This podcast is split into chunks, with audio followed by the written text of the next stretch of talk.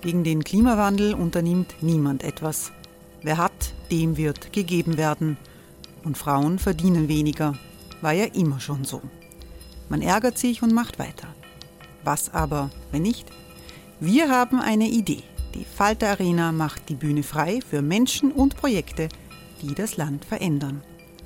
Mein Name ist Eva Konzett. Ich leite das Politikressort im Falter. Und am Sonntag, den 26. Mai, veranstalten wir im Wiener Stadtsaal die nächste Falter Arena. Mit dabei unter anderem der ehemalige Politiker und Neosänger Matthias Strolz, Theresa Imre von Markter, Sonja Jöchtel von Love Politics oder Kari Ochsner von Ochsner Wärmepumpen.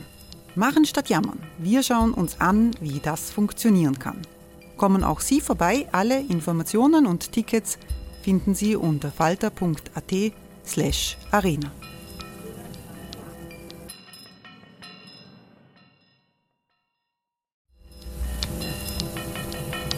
Falter-Podcasts werden durch Werbung unterstützt. Das hilft bei der Finanzierung unseres journalistischen Angebots. Die Erderhitzung ist kein Gefühl, aber mit vielen Gefühlen verbunden. Sorgen etwa oder Angst. Eine Veranstaltung gegen diese Ohnmacht ist Tipping Time, eine Klimakonferenz der Zivilgesellschaft. Von 9.5. bis 11.5. findet Tipping Time in Kooperation von Globe Art, Solektiv und Tangente St. Pölten statt und lädt ein zu Diskurs, Diskussionen und Workshops mit namhaften Vortragenden wie Nikolai Schulz und Friederike Otto. Weitere Informationen finden Sie auf www.tangentesanktpölten.at.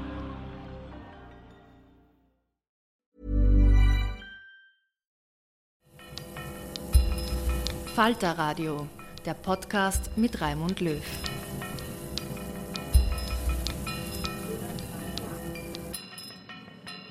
Herzlich willkommen, liebe Zuhörerinnen und Zuhörer, bei der 47. Folge von Schäuber fragt nach. Meine in der vorwöchigen Folge geäußerte Hoffnung, dass noch ein paar Rücktritte in der Regierung folgen werden, hat sich leider nicht erfüllt. Margarete Schramböck, Susanne Raab und Elisabeth Köstinger sind immer noch im Amt.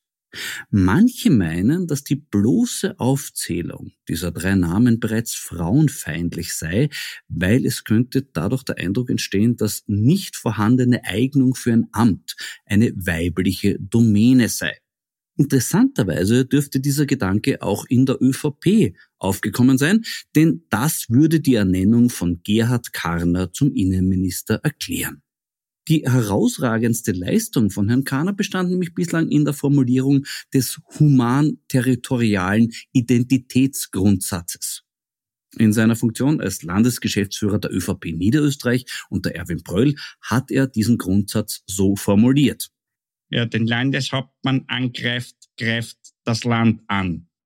Eine Aussage, in der Anmaßung und Dummheit eine präzise, ausbalancierte Gemeinschaft zur Illustration des Begriffes Machtdünkel eingehen.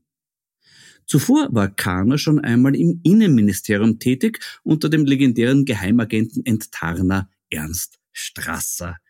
Ein Mann in der Tradition von österreichischen Innenministern wie Karl Blecher oder Franz Ohler, die alle nach dem Grundsatz gelebt haben, wenn man sich als Innenminister schon ständig mit Kriminalität beschäftigt hat, sollte man auch aus eigener Erfahrung wissen, worum es geht.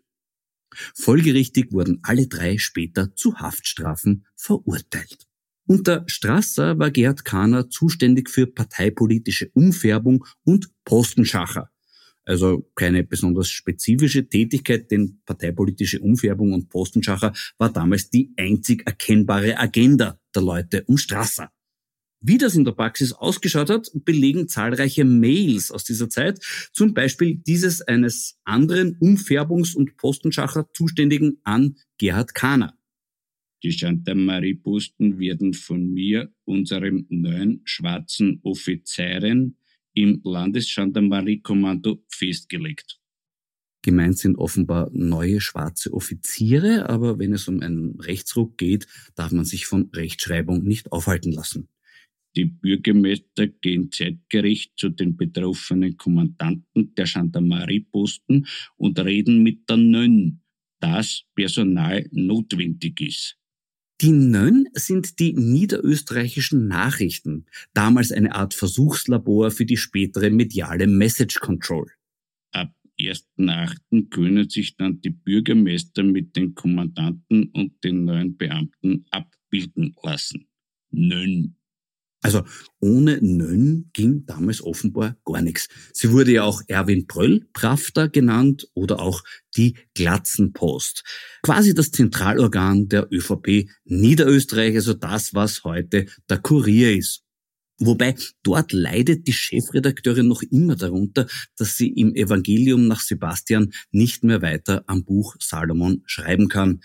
Ihr bisheriger Stellvertreter Richard Grasl hat da als 100% autochthones Produkt der ÖVP Niederösterreich eindeutig die bessere Zukunftsperspektive. Ein bisschen ungerecht finde ich es aber, dass durch die bundesweite Machtübernahme der Niederösterreicher die anderen ÖVP-Landesparteien zu wenig gewürdigt werden. Zum Beispiel die ÖVP Wien. Ihr ehemaliger Obmann Johannes Hahn hat dieser Tage in Brüssel für Aufsehen gesagt. Im Zuge eines großen Spesenskandals wird auch eine von Hahn pflichtwidrig nicht gemeldete Jagdeinladung thematisiert. Unser EU-Kommissar rechtfertigte sich daraufhin, dass die Einladung im Dezember 2015 rein privater Natur gewesen sei. Er habe in Begleitung seiner damaligen Partnerin Barbara Feldmann teilgenommen, die einen Jagdschein besitze. Mhm. Äh, das sollte man aber auch erwähnen, dass Frau Feldmann nur drei Monate später noch sehr viel mehr besessen hat als nur einen Jagdschein, nämlich eine Million Euro die der Novomatic-Aufsichtsrätin Feldmann vom Novomatic-Besitzer Johann Graf am 12. Februar 2016 privat geschenkt worden. Einfach so. Das wissen wir dank der bei einer Hausdurchsuchung gefundenen Liste von Geschenksempfängern, die jetzt Grundlage von Ermittlungen der Finanzpolizei ist. Und apropos Novomatic und ÖVP Wien, einer der Stifter dieser für beide Seiten so früchtebringenden Beziehung wurde jetzt neuer Obmann der ÖVP Wien. Karl Mara, der war schon 2002 hofierter Ehrengast bei Novomatic Lokaleröffnungen, damals noch als hochrangiger Polizeibeamter, gemeinsam mit anderen Polizeifreunden des Automatenkonzerns wie dem legendären Roland Horngacher oder dem jetzigen SPÖ Niederösterreich-Chef Franz Schnabel. Da könnte also eine auf gemeinsamer Vergangenheit aufbauende großkoalitionäre Bundesländerachse wieder aufleben nach dem Motto altes Spiel, neues Glück. Ob Ex-Polizisten auch in der Bundespolitik noch groß Karriere machen, wird sich bald weisen. Hans-Peter Doskozil glaubt ganz fest daran, Michael Ludwig eher weniger, Pamela Rendi-Wagner vermutlich ebenso, aber die fragt keiner. Die bemerkenswerteste Polizistenkarriere des Jahres hat aber schon wer anderer gemacht, nämlich Ahmed Nasser al-Raisi. Der Polizeioffizier aus den Vereinigten Arabischen Emiraten wurde dieser Tage zum Präsidenten der internationalen Polizeibehörde Interpol gewählt. Das ist insofern erstaunlich, als Herr al-Raisi in seinem Heimatland an illegalen Verhaftungen und Folterungen beteiligt war. Frage, wieso wurde er dann Interpol-Chef? Antwort, weil die Vereinigten Arabischen Emirate in den vergangenen Jahren rund 60 Millionen Euro an Interpol gespendet haben. Das ist mehr als ein Drittel des Interpol-Jahresbudgets. Vielleicht steckt da ja ein ökologischer Gedanke dahinter, nämlich der, wenn die internationale Polizeibehörde künftig zu den Delikten Bestechlichkeit und Bestechung ermitteln will, brauchen ihre Beamten nicht mehr vor die Tür gehen. Da können sie im Haus bleiben und dadurch ihren ökologischen Fußabdruck klein halten. Auch Herr Al-Reisi wird auf seinen ökologischen Fußabdruck achten, liegen doch europaweit Anzeigen gegen ihn auf, weshalb ihm auch in einigen europäischen Ländern bei der Einreise die Verhaftung drohen könnte. Da kann ich nur das zuvor über österreichische Innenminister Gesagte abwandeln. Wenn man sich als Polizeioffizier schon ständig mit Verhaftungen beschäftigt hat, sollte man auch aus eigener Erfahrung wissen, worum es geht. Einfache Polizeibeamte haben hierzulande momentan andere Probleme. Sie müssen sich bei Impfgegner-Demonstrationen bewerfen, bespucken und beschimpfen lassen. Besonders widerlich sind diese Demos, wenn sie vor Krankenhäusern stattfinden. Das ist einfach nur mehr zum Speiben. Doch bevor man dazu kommt, melden sich Bedenkenträger zu Wort, die mahnen, dass man diese Demonstranten nicht ausgrenzen darf. Ja, das stimmt leider, die werden ausgegrenzt. Sie dürfen nämlich nur vor den Intensivstationen demonstrieren und nicht drinnen. Gut, einige von ihnen werden dann später wohl rein dürfen, aber dann haben sie möglicherweise keine Lust mehr zu demonstrieren. Natürlich ist es nicht richtig zu sagen, dass das alles entweder Nazis oder Trotteln sind. Manche sind ja auch beides. Und viele von ihnen sind Esoteriker. Da habe ich hier unlängst gesprochen vom gesellschaftlichen Phänomen Esoterik, Verharmlosung die findet man mittlerweile auch an Orten, wo man sie nicht vermutet hätte. Zum Beispiel im Falter. Dort war unlängst zu lesen, man muss kein Querdenker sein, um zu erkennen, dass Mutter Erde uns mit dem Coronavirus etwas mitteilen möchte. Eine tröstliche Nachricht für alle Angehörigen von an Corona Verstorbenen. Nicht traurig sein, die Mutter Erde wollte euch nur was mitteilen. Und außerdem, Wer schon bisher beim Namen Granderwasser mit den Augen rollte, findet in den Impfskeptikern ein willkommenes Feindbild. Auch richtig. Granderwasser ist laut einem Gerichtsurteil ein aus dem Esoterikmilieu stammender parawissenschaftlicher Unfug.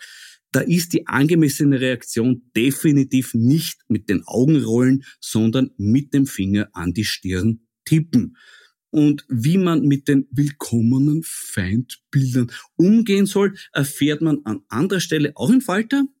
Hört den Impfskeptikern besser zu. Wenn wir dann unter dem Weihnachtsbaum sitzen, sollten wir den anderen vielleicht nicht zu überzeugen versuchen, sondern einander erzählen, was wir wissen. Und da ist sie wieder, die Sehnsucht nach der Gnade des Nichtwissens.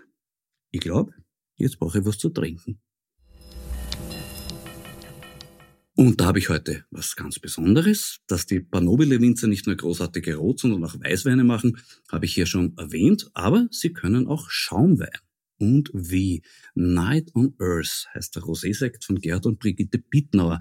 Der reinsortige St. Laurent aus dem Jahr 2015 war drei Jahre zur Zweitgärung in der Flasche dort auf der Hefe und statt einer Dosage wurde Wermut hinzugefügt, was ihm eine wunderbare Würze und Weinigkeit verschafft. Der schmeckt fast schon ein bisschen weihnachtlich. Prost! Also wenn ich dann unterm Weihnachtsbaum sitze, möchte ich ehrlich gesagt lieber diesen Sekt trinken, als mir von einem Impfskeptiker erzählen lassen, was er alles weiß.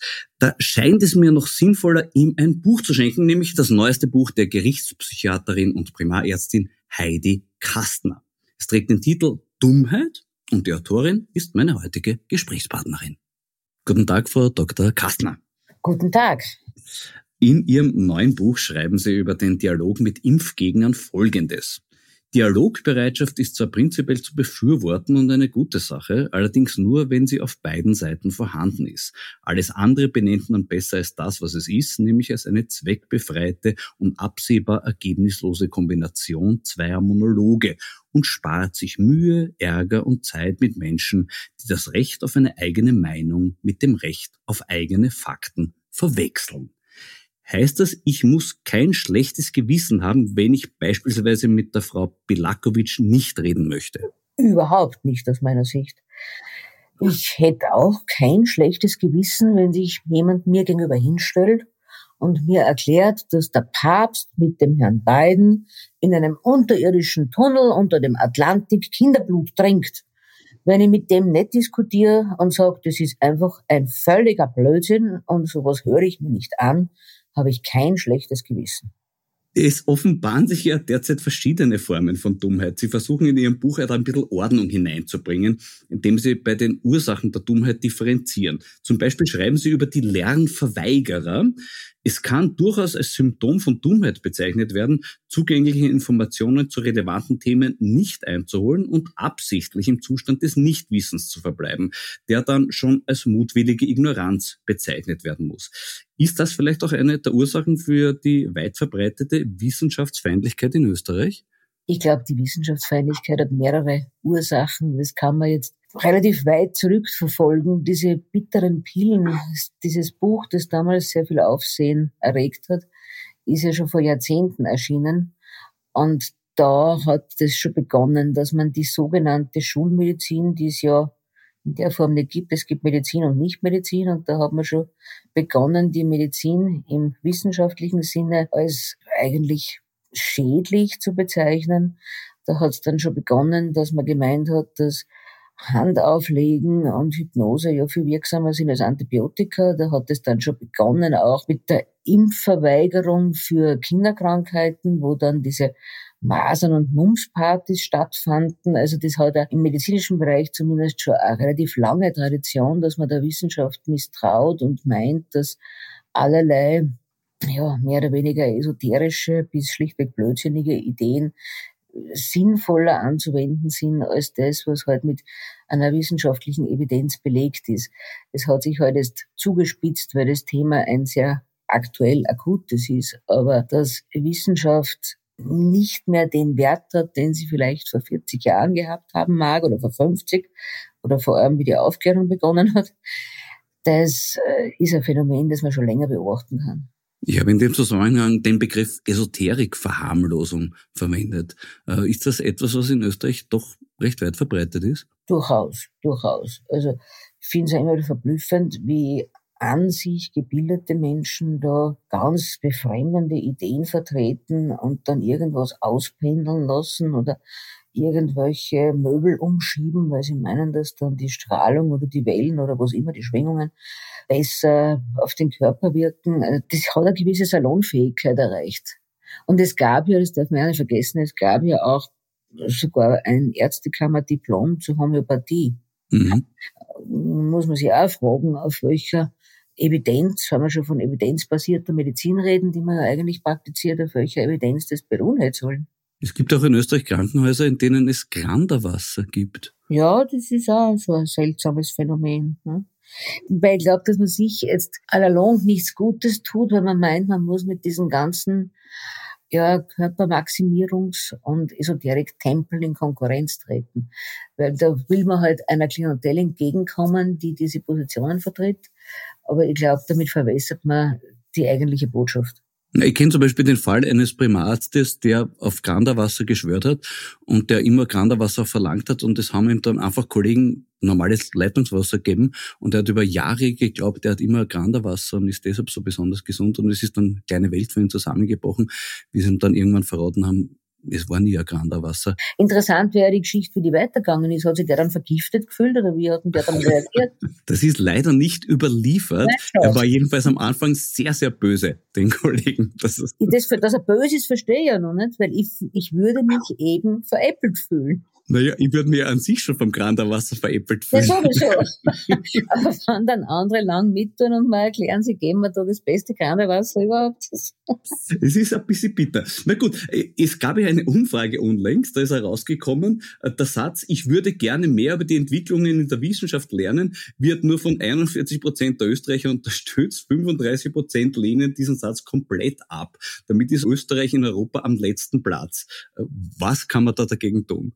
Was man dagegen tun kann, ist, glaube ich, wirklich frühzeitig aufklären, aufklären, aufklären. Und nachdem man ja annehmen muss, dass auch diese Eltern ihre Kinder, so sie welche haben, in die Schule schicken und daheim wahrscheinlich eher ihre Position weitergeben werden, muss man vermutlich in der Schule eine Gegenposition vermitteln und die halt auch so vermitteln, dass sie für die Kinder ansprechend ist und nachvollziehbar ist. Gut, da sind wir gleich bei einem weiteren von Ihnen im Buch beschriebenen Dummheitsphänomen, nämlich die Denkfaulen. Also jene, die zu faul sind, die eigene Entscheidungsgrundlage durch die Beschaffung von Fakten zu erweitern. Was hat da in diesem Zusammenhang das Internet bewirkt? Das Internet, von dem man sich ja unglaublich viel erhofft hat. Man hat sich erhofft, dass die Leute alle unglaublich informiert und gescheit werden, weil die ja jetzt freien Zugang zu einer unerhörten Fülle von Informationen bekommen diese Hoffnung ist ja eigentlich enttäuscht worden. Die Leute bekommen Zugang zu einer Fülle von Informationen, wovon ein Gutteil schlichtweg Blödsinn ist. Und ich glaube, dass man es verabsäumt hat, Medienkompetenz zu vermitteln, nämlich zu erkennen, aus welcher Quelle beziehe ich meine Information, weil alles, was im Internet steht, ist richtig, ist eine grundfalsche Aussage. Man hat natürlich über das Internet jetzt die Möglichkeit, die größten Blödheiten in pseudowissenschaftlicher Form zu verbreiten. Ich habe vor kurzem ein Mail bekommen, wo mir ein sehr Poster Herr mitgeteilt hat, dass ich da mit diesem Buch völlig unhaltbare Positionen vertrete, weil er übermittelt mir erst mehrere Fotos. Auf einem sind tentakelbewehrte Tiere zu sehen, die man mit der Impfung reingespritzt kriegt. Und das andere sind Nanoroboter, die sich dann im Blut ausbreiten. Die würden mich aber interessieren, so Tentakel, ist das vielleicht so wie im Yps mit Gimmicknamen, also diese Urzeitkrebseln oder was? Geht das in die Richtung, die Tentakeltiere, die in der Impfung sind? Ja, die waren ein bisschen verschwommen, ne? die weiß gar nicht, was da eigentlich Also unscharfe Tentakel. Es waren unscharfe Tentakel und unscharfe Tiere, aber es war jedenfalls beängstigend. Nicht? Ich habe mir gedacht, wenn das in mir herumrennt, das möchte ich nicht. Aber es wirkt dann natürlich so pseudowissenschaftlich. Da gibt's ein Foto, da gibt's ein Bild, nicht? da gibt's Nanoroboter und ein Bild und da, da sieht man dann genau, was da alles in einen hereinkommt. Und dann hm, fängt man sich natürlich an zu fürchten. Und diese Seiten sind ja zum Teil sehr, sehr professionell gemacht. Also das hat mich ja verblüfft. Das war ja mit einem ansprechenden Layout, aber jetzt nicht so, dass man sofort merkt, das ist ein Blödsinn, sondern es war wie eine Wissenschaftsseiten aufgezogen, gut gegliedert und auch mit eher dezenten Farben. Da könnte man ja glauben, dass das was Vernünftiges ist. Mhm. Diese Möglichkeit schafft das Internet natürlich in ungeahnter Form, weil wenn früher am viel zitierten Stammtisch irgendwie ein Blödsinn geredet hat, dann haben wir ja sagen können, na bitte, was redest du für ein Blödsinn? Ne? Aber jetzt gibt man Suchbegriffe einem Internet und dann kommt sowas durchaus seriös aussehendes und da müsste man sich halt wirklich die Mühe machen zu schauen, wer ist der Urheber. Und das ist aber für viele, glaube ich, schon zu mühsam und zu anstrengend. Nice. Yeah. What you're hearing are the sounds of people everywhere putting on Bombas socks, underwear, and t-shirts made from absurdly soft materials that feel like plush clouds. Yeah, that plush. And the best part? For every item you purchase, Bombas donates another to someone facing homelessness. Bombas. Big comfort for everyone. Go to bombas.com slash ACAST and use code ACAST for 20% off your first purchase. That's bombas.com slash ACAST. Code ACAST. Ja, mich beunruhigt das jetzt ein bisschen mit den Tentakeln, sage ich ganz ehrlich. Weil ja, ja. könnte eventuell sein, dass diese Tiere vom Bill Gates dressiert sind. Vermutlich, vermutlich, aber der hat ja die Stechmücken trainiert, ne? Ah ja, richtig, richtig. Der ist ja an sich so ein bisschen ein Dr. Doolittle. Das ist ein Dompteur, ein Stechmückendompteur. Nicht? Der hat die ganzen Stechmücken da irgendwie dressiert und die fliegen jetzt gezielt die Ungeimpften an. Und, und dann treffen sie auf die Tentakeltiere, die man schon im Blut hat. Stellen Sie sich vor, die, die Stechmücke sticht genau ins Tentakeltier rein. Na, Frage nicht. Ungeahnte Folgen hat das natürlich, ja. Das klingt dramatisch. Aber da sind wir ja gleich beim nächsten Dummheitsphänomen, das von Ihnen auch beschrieben wird, nämlich die Verschwörungstheoretiker. Äh, kann man sagen, dass die immerhin einer Logik folgen, nämlich der der Paranoiker? Naja, prinzipiell, glaube ich, ist die Grundhaltung oder die Basic Beliefs, wie man schon so schön sagt, von solchen Menschen, dass die Welt ein ziemlich widriger Ort ist. Es läuft auf der Welt nichts mit rechten Dingen ab. Es ist jedenfalls so, dass wir alle belogen werden, dass man immer auf der Hut sein muss, dass man mal nicht aufpasst, wie der sprichwörtliche Haftermacher, man immer übers Ohr kaut wird, dass man nie die Wahrheit erfährt, dass die Mächtigen sich alles untereinander ausmauscheln und nie sagen, was wirklich los ist und dass die wirklich Mächtigen ja nicht einmal ihr Gesicht zeigen. Weil die ganzen Leute, die man in der Öffentlichkeit sieht, das sind ja nur die vorgeschobenen Marionetten.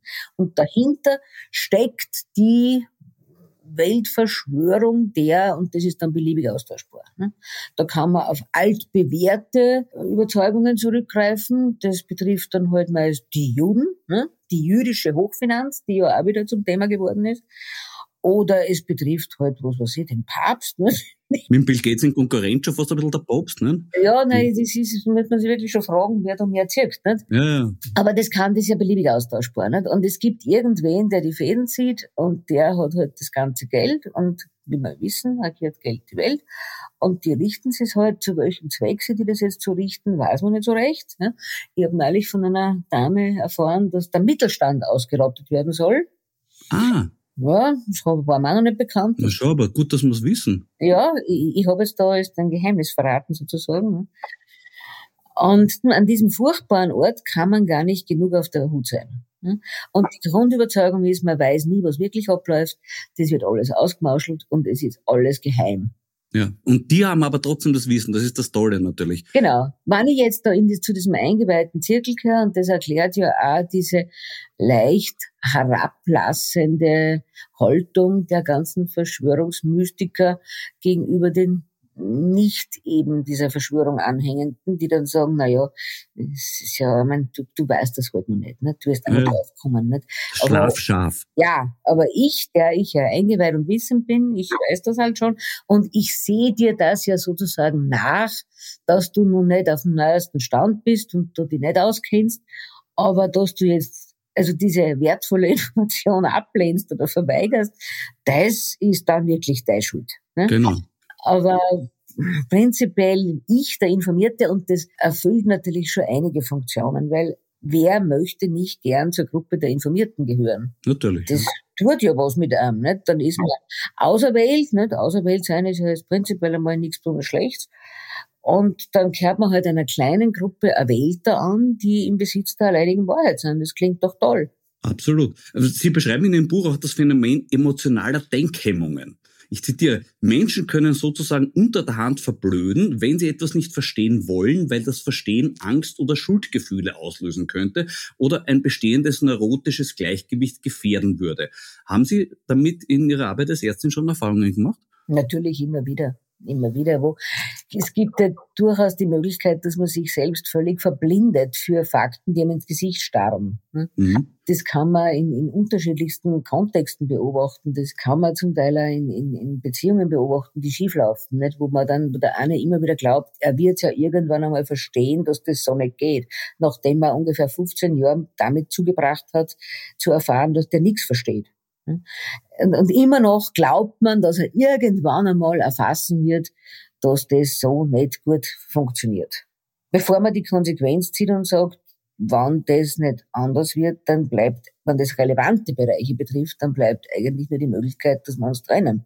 Aber wenn ich mich nicht trennen will, weil Trennen für mich so angstbesetzt ist oder weil ich halt mich halt nicht vorstellen kann, wie das wäre ohne oder alleine in der Welt stehen und niemanden mehr haben, der für mich Dinge erledigt oder an den ich mich anlehnen kann, dann wird man sich gegenüber diesen erlebten Tatsachen und Erfahrungen blind stören. Und dann wird man auch nicht nachdenken darüber, was heißt 15 Jahre eindeutige Evidenz. Weil eigentlich müsste man sagen, 15 Jahre dasselbe lässt erwarten weitere 15 Jahre dasselbe. Aber wenn ich das nicht wahrhaben will, weil mich eben die Konsequenz aus dieser Wahrnehmung so ängstigt, dann werde ich halt sagen, na, der hat halt nur zufällig wieder dasselbe gemacht wie schon 15 Jahre lang, aber eigentlich äh, wird das eh bald anders machen und ändern. Aber gibt es auch Fälle, wo es funktioniert, wo man diese Menschen noch erreichen kann und wo man bei ihnen was bewirken kann? Naja, das wird mit zunehmender Dauer immer schwieriger, weil dann ist ja ein Gesichtsverlust damit verbunden und die Erkenntnis, dass man Jahre gekübelt hat. Das ist, wenn wir bei diesem Beziehungsthema bleiben, wenn ich mich dann mit der Tatsache konfrontiere, dass ich da wirklich 15 Jahre meines Lebens frustran in eine Beziehung investiert habe, die nie die Qualität erreichen wird, mit der ich ja nur einigermaßen zufrieden sein kann, dann heißt ja diese Erkenntnis nach 15 Jahren, ich habe 15 Jahre vergeudet, weil ich hätte ja schon viel früher die Notbremse ziehen können und hätte dann vielleicht viel bessere Jahre gehabt. Und je mehr ich da dann praktisch in den Wind schreibe, oder in den Wind schreiben muss oder mir zugestehen muss, dass ich zu spät Konsequenzen gezogen habe, desto schwieriger wird es, desto massivere Hemmungen bestehen gegen die Erkenntnis. Und da sind wir bei einem Phänomen, das nennt sich die versunkene Kostenfalle. Äh, der deutsche Journalist Sascha Lober hat das zum Thema Impfgegner so beschrieben. Um sich nicht zu korrigieren und für ihren Fehler schämen zu müssen, ist ihnen in ihrer Verzweiflung jede an den Haaren herbeigezogene Begründung recht. Nach dem Motto, ich habe da schon so viel Energie reingesteckt, genau. das hat mich schon so viel Freunde gekostet und mich so oft doof dastehen lassen, das darf einfach nicht falsch sein. Genau. Ne? Und das wird, je länger es dauert, immer schlimmer. Und deswegen müsste man bei denen, die es eigentlich eh schon begriffen haben, dass die Position, die sie einnehmen, nicht so wirklich die ideale ist, die es aber nie öffentlich zugestehen würden, müsste man eine Möglichkeit finden, das ohne Gesichtsverlust durchzuführen. Weil dann können die Leute umsteigen. Aber wenn man von denen erwartet, dass die jetzt nach zwei Jahren vehementer Weigerung, die sie eben, wie der Herr Lobo so richtig formuliert, einiges an Freundschaften oder an Ansehen gekostet hat, weil wenn schon ein paar Leute da gestanden sind und gesagt bitte, was soll denn das, ne? Dann müsste man eine Möglichkeit schaffen, wie man das ohne Gesichtsverlust machen kann, wobei ich ja glaubt, dass eine Impfpflicht diese Möglichkeit an sich schafft. Weil dann mache ich es ja nicht, weil ich mich überzeugen habe lassen, außen hin, sondern ich mach's, weil ich mich ja nicht anders kann. Nicht? Ich habe ja eine Pflicht. Nicht?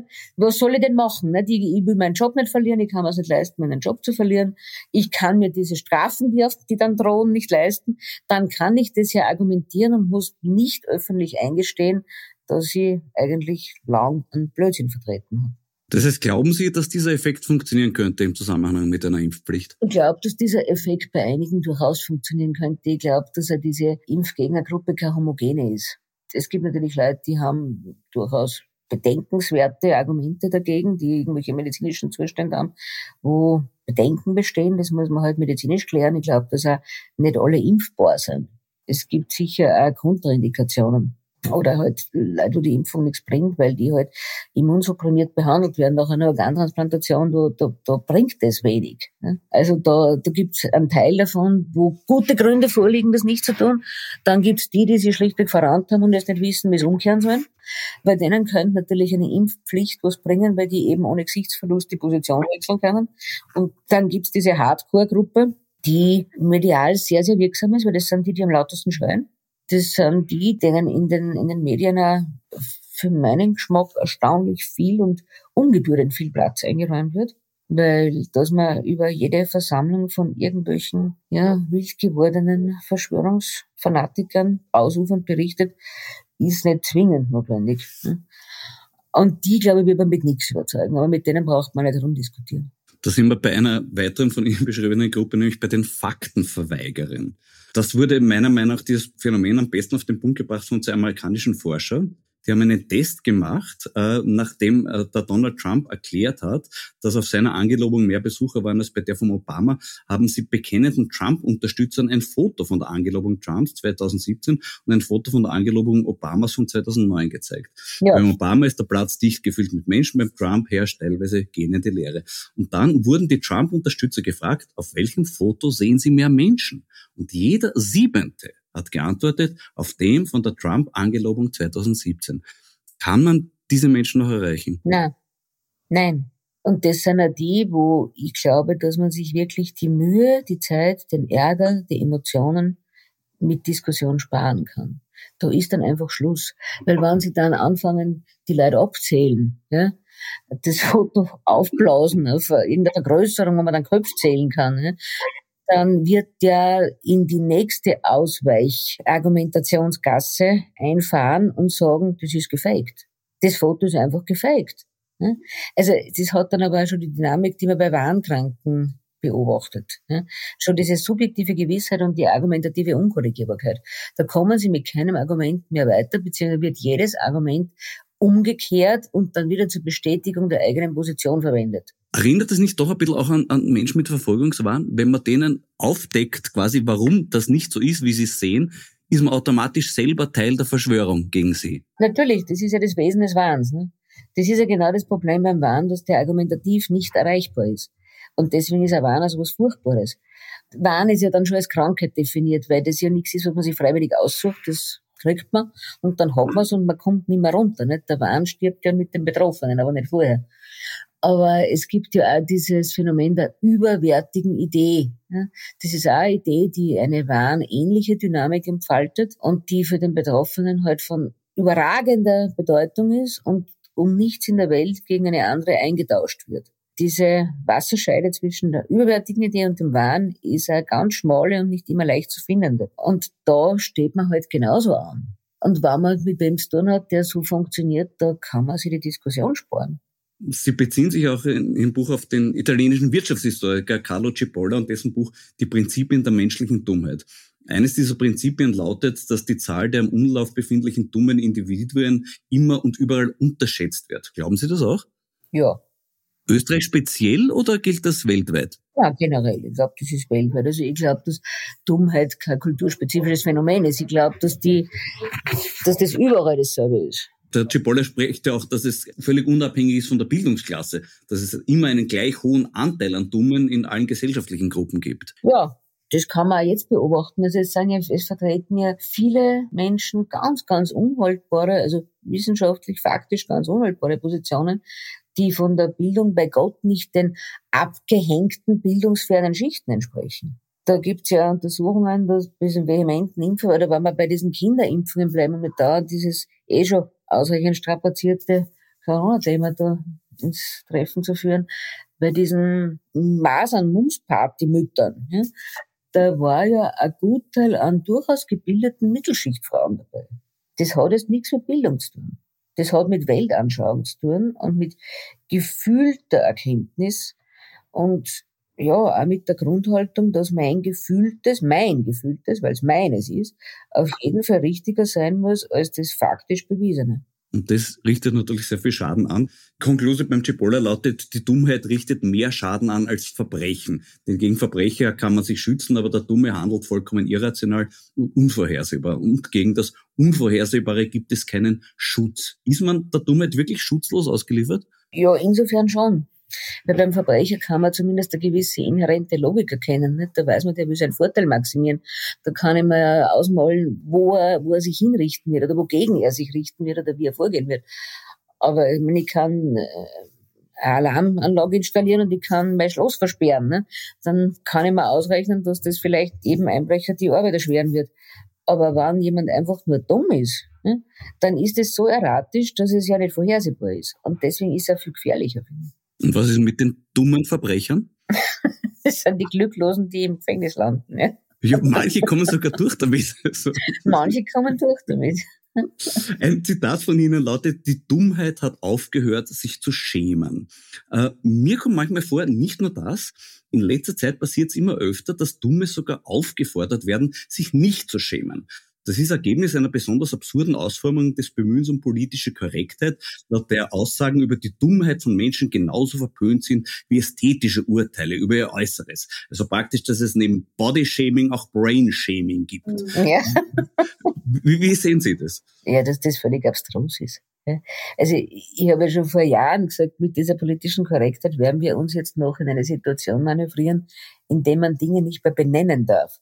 Und wenn man Dinge nicht mehr benennen darf, dann kann man nicht mehr drüber reden. Und da wird es dann schwierig. Also die Doris Lessing hat gesagt, Political Correctness ist die direkte Fortsetzung der Parteiagenda. Äh, ja, das, wie es in kommunistischen Parteien üblich war, was man sagen darf und was nicht. Und das hat ja schon durchaus Anteile von dieser Diktatur des Denkens und Diktatur des Redens, was man alles schon nicht mehr sagen darf. Ne?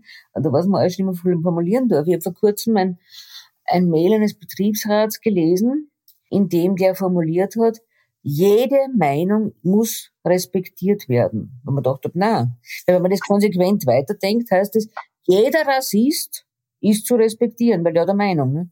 Und jeder Nationalsozialist ist zu respektieren, weil der hat auch eine Meinung. Und ich glaube, wenn man sich nicht mehr gegen Positionen, die sozial unverträglich sind oder einfach falsch, abgrenzen darf, weil man eben alles respektieren muss, dann ist es der Anfang vom Ende. Weil dann kann man ja seine Positionen, aber auch seine Werthaltungen nicht mehr vertreten. Haben Sie es auch schon erlebt, dass man Ihnen vorgeworfen hat, wenn Sie jemand eine Aktion als dumm bezeichnet haben, dass dann kommt, naja, bitte, das, äh, das ist halt anders, nicht? mental anders begabt oder intellektuell anders gesehen. Aber Dummheit ist ein zu grober Begriff, das darf man nicht sagen. Laufend, laufend, laufend, laufend. Also vor allem seit das Buch rausgekommen ist, auf das fünfte Buch von mir und ich kriege auf dieses Buch so viele Mails wie nur auf alle vier anderen nicht zusammengenommen nicht. Ne? Und da, da gibt es eine, eine, eine ziemliche Dichotomie der Inhalte. Ne? Die einen, die sind froh oder schreiben, Gott sei Dank, redet einmal mal einer unverhohlen das, was ist. Ja? und scheut sich da nicht, die Dinge zu benennen. Das ist die eine Position. Und die andere ist, wie kann man nur? Ne? Also wie kann man nur das als dumm? Und dann werden sich ja viele Menschen zu Wort, die ja offenbar nicht verstanden haben, um was geht, die dann schreiben, dass, dass das ja eine unglaubliche Frechheit ist, Minderbegabte da praktisch an den Pranger zu stellen, von Minderbegabten rede ich ja nicht. Ne? Minderbegabte sind Minderbegabte, das heißt sonst einmal gar nichts. Ne? Dass jemand jetzt nicht bravourös Kopf rechnen kann, ist ja völlig wurscht. Das ist ja nicht gemeint mit diesem Begriff der Dummheit. Aber diese rechtschaffene Erregung ja, und dieses Erregungspotenzial, das da dann zum Ausdruck kommt, wo dann jeder sich hinstellt, sich auf sein Brüstel klopft und sagt, ich bin der Gerechte, nicht? weil ich sage, dass das gar nicht geht. Das ist ja auch eine Form von Selbsterhöhung. Nicht? Ich, der Gute, ich beschimpfe sie jetzt zwar grob, ja, fordere aber Wertschätzung für meine Position. Mhm. Das ist ja völlig abstrus. Da habe ich jetzt gleich eine Frage an die Experten, weil Sie ja auch mit psychisch kranken Menschen zu tun haben. Äh, gab es eine Anekdote vor drei Jahren, oder Anekdote ist eigentlich fast zu verharmlos gesagt, eine bizarre Geschichte, wie die politische Korrekte da hineingespielt hat. Äh, der Florian Klenk hat äh, zu ein paar besonders widerlich rassistischen Postings in den sozialen Medien gemeint, wer so etwas Niederträchtiges schreibt, ist krank im Hirn. Daraufhin gab es einen Shitstorm, aber nicht für die Poster der Widerlichkeiten, sondern für den Klenk, weil er mit dem Ausdruck krank im Hirn alle psychisch Kranken diskriminiert hätte. Hat er das? Aus meiner Sicht hat er es nicht. Ja. Aus meiner Sicht hat er aber den Begriff falsch verwendet. Weil ich glaube, dass das auch ein gängiger Irrtum ist, dass jeder, der was sozial Unverträgliches tut, psychisch krank sein muss. Das hat schon Nietzsche als Blödsinn bezeichnet. Es gibt Menschen, die einfach nicht krank sind, überhaupt nicht krank sind, aber trotzdem sozial ganz schwer verträglich oder sich nicht scheren oder einfach sehr egoistisch sein oder sich überhaupt keine Gedanken machen wollen über die Auswirkungen ihres Redens und Handelns auf andere. Das ist keine Krankheit. Das ist eine Position, die man freiwillig einnimmt, die man auch selbst verändern könnte. Krankheiten haben ja was Schicksalhaftes. Das kann ich ja nicht selber verändern. Ich kann ja nicht beschließen, jetzt bin ich wieder psychisch gesund, wenn ich wirklich krank bin. Wenn ich schizophren bin oder schwer depressiv, kann ich nicht das per Beschluss ändern. Aber ich könnte per Beschluss meinen, meinen Rassismus ablegen. Ich könnte mhm. beschließen, ich verweigere mich dieser, dieser Position, weil hinkünftig, weil die eigentlich menschenverachtend ist. Könnte man, theoretisch. Und das ist halt der große Unterschied zur Krankheit. Also ich glaube, dass man sehr wohl vorsichtig sein muss mit diesem automatisierten als krank bezeichnen von ja, asozialen Positionen, oder aus, aus humanistischer Sicht sehr fragwürdigen Positionen, aber das sollte man halt dann auch benennen als das, was es ist und nicht als krank. Ich habe ihm damals empfohlen, er sollte statt krank im Hirn ins Hirn geschissen verwenden. Wäre das korrekt? Ja, das wäre viel zutreffender. Das ist völlig richtig. Ne? Da weiß jeder, was gemeint ist. Und krank ist missverständlich. Ne? Gibt es eine Korrelation zwischen Dummheit und Humorlosigkeit? Ja, absolut die Dummen sind immer so rechtschaffen empört. Ne? Ich meine, die sind ja völlig humorlos. Die Dummen haben erstens immer recht, ne? stellen sich nie in Frage, haben auf alles eine Antwort, sind auch jederzeit bereit, eine zu geben, weil sie es eh wissen und vor allem besser und sind völlig humorlos. Da gibt's eine Korrelation, eine enge. Ich habe es mir immer gedacht, danke für die Bestätigung. Das freut mich jetzt. Abschließend möchte ich noch fragen, der Volksmund sagt, gegen Dummheit ist kein Kraut gewachsen. Wenn das also mit dem Kraut nicht funktioniert, mit was soll man es dann versuchen? Naja, ich glaube, die Dummheit ist unausrottbar. Ne? Ich glaube, der einzige Mittel, und da gehe ich völlig d'accord mit dem Herrn Cipolla, der das Buch ja auch nicht geschrieben hat, weil es aus seiner Fachrichtung entstanden wäre. Der hat das Buch ja damals geschrieben, weil er sich so geärgert hat über diese Leute, dass er sich in der Nacht hingesetzt hat und sich diesen Ärger von der Seele geschrieben hat. Äh, ich glaube, dass man schauen muss, dass man die Handlungsspielräume der Dummen eingrenzt. Ich glaube, es ist ganz wichtig, dass man mit der Dummheit rechnet, weil wenn man das nicht tut, ist es auch schon wieder dumm dass man nicht der falschen Hoffnung nachhängt, dass man nur oft genug und lang genug das Richtige sagen muss, dann werden schon alle nachrennen. Das ist nicht so.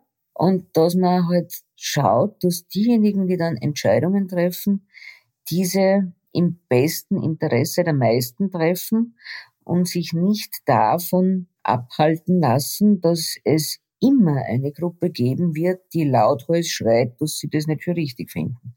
Die wird es immer geben. Ja, da kann ich nur dann wie immer sagen, möge die Übung gelingen. Danke, Frau Dr. Kastner, für das Gespräch. Danke.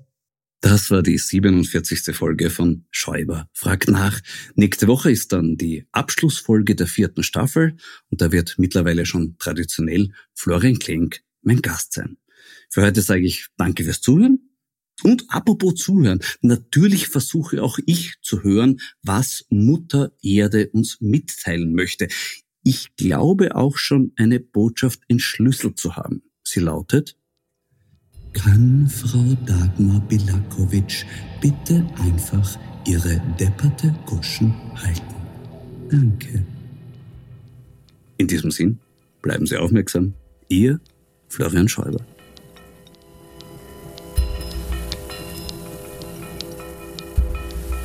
Sie hörten das Falterradio, den Podcast mit Raimund Löw.